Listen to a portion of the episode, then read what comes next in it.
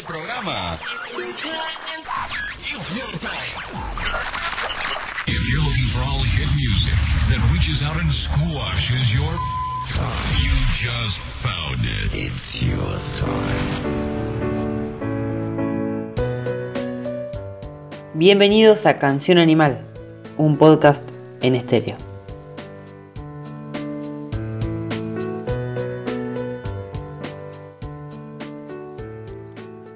Hola a todos, bienvenidos al primer capítulo de este podcast. Buenos días, buenas tardes, buenas noches, según el horario o en el lugar en el que nos estén escuchando. Tomás Leira es quien les habla, administrador también de la cuenta Soda Forever-bajo en Instagram. Esa es nuestra cuenta en caso de que nos quieran seguir. Nosotros nos estamos encargando de producir este podcast.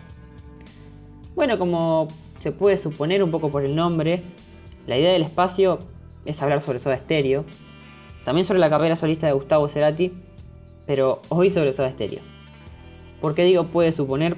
Porque capaz llegaste de casualidad, capaz estabas aburrido por la cuarentena, abriste Spotify y te aparecimos de casualidad.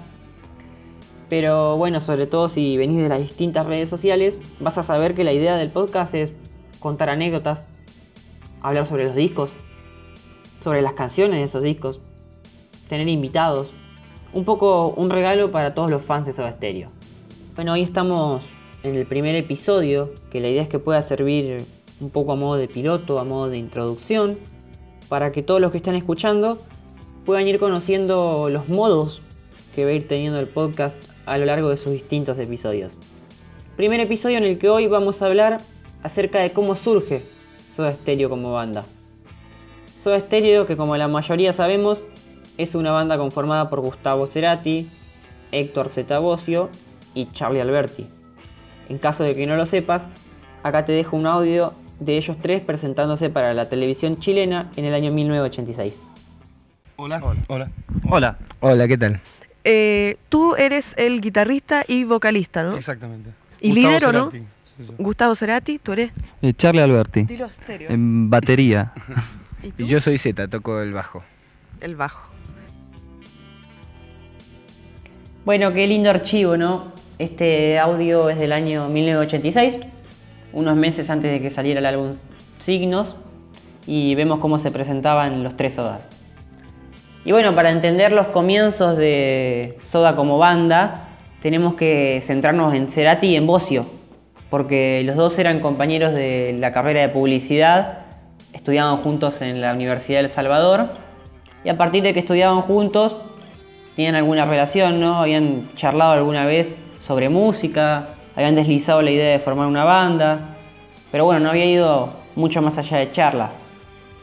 Pero el proyecto de lo que sería Soda surge en el verano del año 1982, porque tanto Cerati como Bocio coinciden un verano en Punta del Este, los dos habían ido a tocar con sus respectivas bandas del momento, y ya cuando regresan a la Argentina vuelven con la idea fuerte de formar un grupo.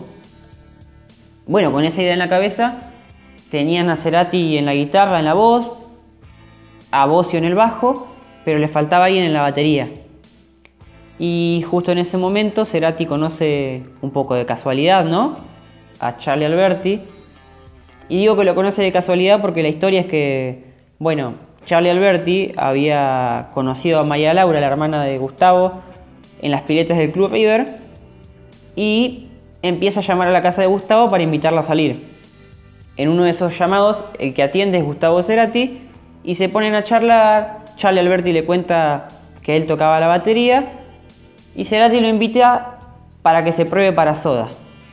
Unos días después, Zeta Bocio, Gustavo Cerati van a la casa de Charlie Alberti, lo prueban y ahí es cuando él queda en Soda y el grupo queda conformado.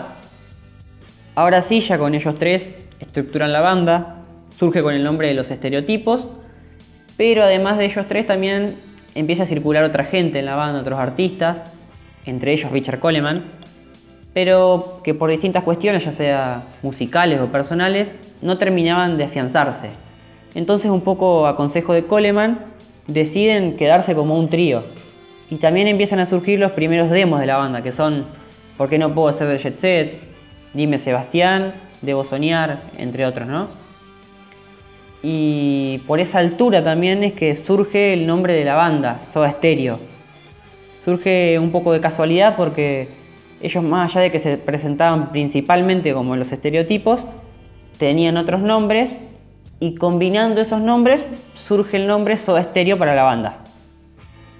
Ya ahora sí, con un nombre, definidos como un trío, empiezan a tocar por primera vez en vivo en el cumpleaños de algún amigo, para muy pocas personas, y es a partir del año 1983 que se empiezan a meter en el circuito under de Buenos Aires, tocando en alguna discoteca, en algún bar, también empiezan a sonar en alguna radio, ganan un poco más de notoriedad a partir del programa 9pm en Radio del Plata, y en todo este recorrido los escucha Federico Moura, cantante de la banda Virus, quien les propone producirle su primer disco. Dijo que se iba a llamar Soda Stereo, al igual que la banda, y que iba a incluir cortes como sobredosis de TV, Te hacen falta vitaminas, Mi novia tiene bíceps, bueno, canciones súper conocidas. Pero me parece que eso ya es tema de otro episodio y que este lo vamos a ir terminando. Ahora le quiero dar muchas gracias a todas las personas que apoyan este podcast. Gracias por haber escuchado hasta acá. Y no te olvides de seguirnos en nuestro Instagram. Nos encontrás como arroba sodaforever-bajo. Y bueno, como una vez dijo nuestro querido Gustavo Cerati, adiós y que disfruten del viaje.